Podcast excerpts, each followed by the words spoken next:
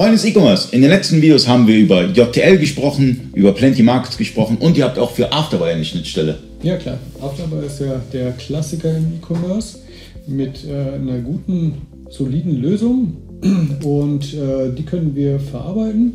Das heißt, über den dynamischen Datenexport kann der Afterbuy-Nutzer seine äh, Kauf- und Erlösbuchung auslesen und diesen dynamischen Datenexport lesen wir ein und äh, erzeugen daraus schöne Erlösbuchungen für den Steuerberater.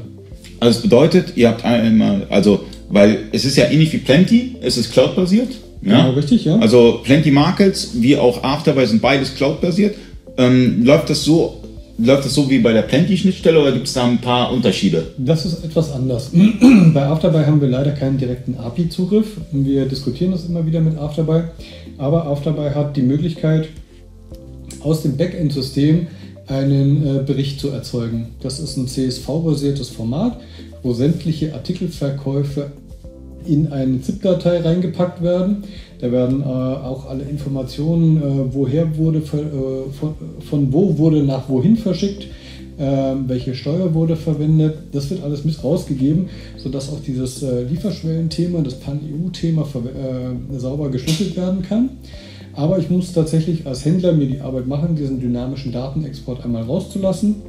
Dann entpacke ich dieses ZIP-File und lese dann praktisch diese CSV-Daten in die Afterbuy to Dativ Schnittstelle lokal auf dem Windows-Rechner ein und erzeuge daraus den Buchenstapel. Ähm, wie ist es vom Funktionsumfang? Kann ich mir das so vorstellen wie bei den anderen Schnittstellen? Also heißt es Intrastat, äh, EU-Meldungen? Äh, wie sieht es damit aus? Also wir können da nicht alle äh, Funktion, äh, nicht den kompletten Funktionsumfang anbieten, weil wir einfach aus den Berichten aus dem Afterbuy-System noch nicht alle Informationen vorliegen haben. Ich kann ja nur eine Intrastadt-Meldung machen, wenn ich eine statistische Warnnummer habe.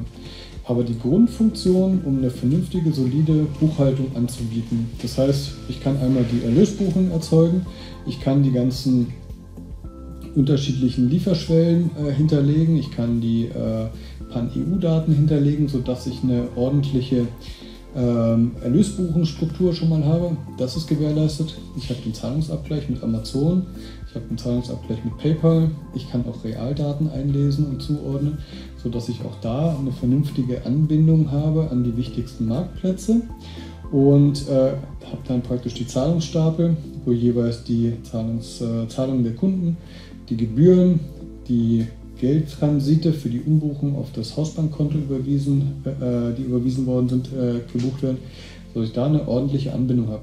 Wir haben im Moment in der Pipeline, das ist allerdings noch besser, dass wir auch MT940 Daten mit Afterbuy abgleichen wollen. Das ist allerdings noch ein bisschen früh, da sind wir noch in einer frühen Testphase. Also das heißt, mit Afterbuy to Data könnt ihr Buchhaltung automatisieren, sprich, ihr habt einmal E-Commerce ERP-System Afterbuy, dann die Middleware ähm, Afterbuy to Dativ von Jera und dann habt ihr euren Steuerberater und ihr supportet auch die Steuerberater, falls sie nicht klarkommen mit dem File. Na klar, wir geben äh, Hinweise dazu, welche Daten wir brauchen, um das einzurichten. Da unterstützen wir auch. Im Regelfall machen wir das per Teamviewer-Sitzung. Wir machen da auch mal eine Telefonkonferenz mit dem Steuerberater, dass man sich so weit abstimmt. Und wir erzeugen mit der Testversion, die wir ausstellen, eine äh, Buchungsdatei, wo man einen ganzen Monat dem Steuerberater zur Verfügung stellen kann. Das heißt, der Steuerberater hat die Erlösbuchung von einem ganzen Monat, er kriegt die Zahlungsabgleiche dazu und kann damit mal wirklich einen Monat komplett durchbuchen, um ein Gefühl dafür zu kriegen, ob das funktioniert. Und gekauft wird die Schnittstelle dann, wenn der Steuerberater sein grünes Fähnchen geschwenkt hat und gesagt hat, das passt. Also kein Risiko, testet die Schnittstelle und ähm, falls ihr Erfahrungen mit der Schnittstelle habt, schreibt es in den Kommentaren rein. Links setzen wir auch rein. Vielen Dank fürs Zuschauen. Bis zum nächsten Mal.